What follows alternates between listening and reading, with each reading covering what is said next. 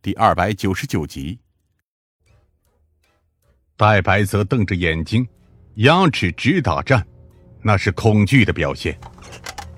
他与我当初第一次见面时意气风发的主编完全成了两个人。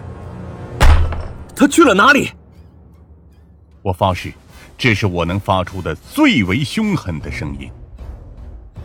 对方没有被吓住，他又开始了对付项成基的那一套，一言不发。我将手里的东西放在他眼睛下面，缓缓坐在了椅子上。戴白泽的眼神定格在那块黑色的木头上面，睫毛上下抖动，牙齿打颤的声音越来越响，一滴冷汗落下来，掉在桌子上。我不知道。他终于开口了。那不是我能问的。根据戴白泽的交代，他与周礼原本并无联系。他从学校辞职后去卖丧葬用品，周礼经常来买，一来二去就有了往来。周礼是个人才，他推荐戴白泽去杂志社，教他如何抓人眼球，如何做好杂志。有时候还会提前将没有爆出来的新闻素材给他，比如这次的病猪和尸体案件。由于戴白泽生活水平提高。他逐渐认为丧葬用品晦气，尤其是在一次看到周礼怀里掉下来的一张灵牌后，他开始与周礼疏远。周礼将他的丧葬用品全部包揽后，就消失了很长时间。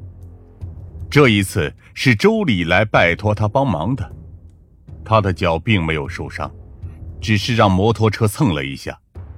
每天他都会在医院的卫生间里把药给周礼。至于他为什么会离开医院，也是周礼交代的。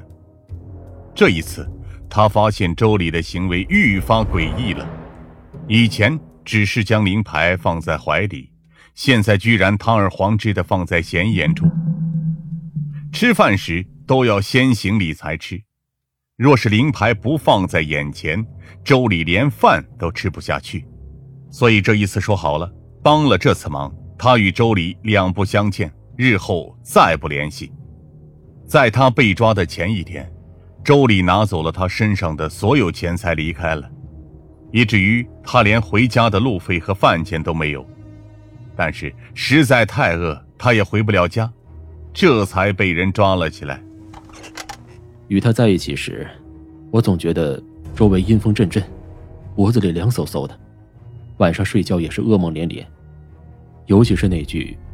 与你们一同看到的尸体，他会突然复活，变成周礼的样子。说完，他指着我放在桌子上的灵牌。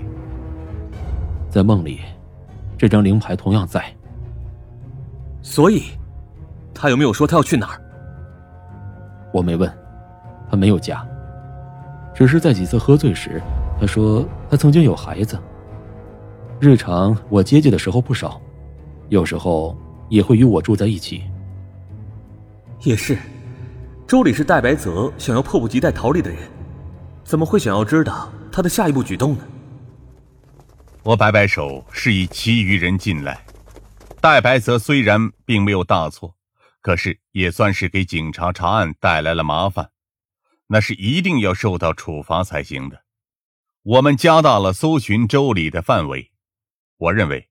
周礼一定会再回去那间危房，正如戴白泽所说，周礼对灵牌十分重视，他不会让灵牌就那样放在危房中的。同时，我还让夏灵薇去找戴芳，他们相恋已久，想必戴芳会知道周礼的下落，而我则对这块灵牌展开了思考。周礼对戴芳的灵牌，可谓是呈现出了一种魔怔的状态。他在开灵车时带着他，在杀人时带着他，甚至吃饭睡觉都会让灵牌伴随左右。这已经不是普普通通的好兄弟关系了。如果不是变态的话，我更相信这是一种爱人之间的留恋。可是，戴芳怀孕又是怎么一回事呢？戴峰的死又是谁干的？我在这个时候想起了在大学时网上流传的文章。相恋甚久的情侣突然分手，女方将男方杀害后，将其骨研磨成粉，尸油制蜡，肉体制汤，一一将其吞入腹中，并表示这样你与我就是一体了。我那时刚入心理学，对此变态行为大为吃惊，同时想要对原作者扔砖头。因为这完完全全是一种不可能发生的事情，但是陈静老师对此不置可否，他认为这是一种精神上的自我安慰，办法着实不可取且极端，但是在某种状态下，这样的方式或许的确有效。女方对男方的依恋程度到了一定地步，就会想要将其完完全全的占有。按照目前的流行说法，这种应该可以称为是病娇。还有一种说法，很多人在婴儿时期会依恋母亲的某种东西，所以会选择将其抱在怀中才能安睡，以至于长大后不带上就会睡不着。我觉得周礼对于戴峰的灵牌，也会有这种情绪在，因为戴峰的尸体已经找不到了，所以。周礼会选择灵牌这种方式，让戴峰不会离奇左右。